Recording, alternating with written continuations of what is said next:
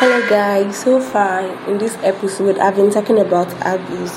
I've talked about the physical abuse, the sexual abuse, we talk about the emotional and mental abuse, which includes name calling, insulting, blaming one's partner.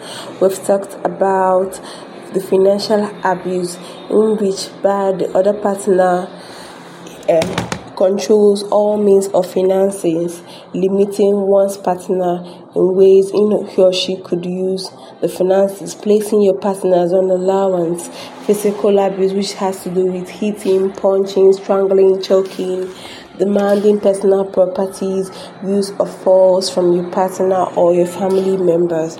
Those ones are physical abuse. So now I'm going to talk on technical abuse. Yes, a lot of us have not heard about abuse, but yes, it's actually types of a type of abuse.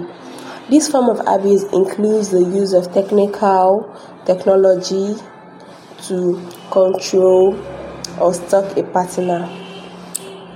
Technological abuse can happen to people of all ages, but is more common among teenagers who use technology and social media in to interact in a manner often um, monitored by adults. For example, hacking into your partner's email and personal accounts, using tracking device in a partner's cell phone, yes, placing tracking device in a personal cell phone, phone calls and messages, monitoring interaction via social media, demanding to know partner's password and you know clicking to protect yourself from sexual abuse.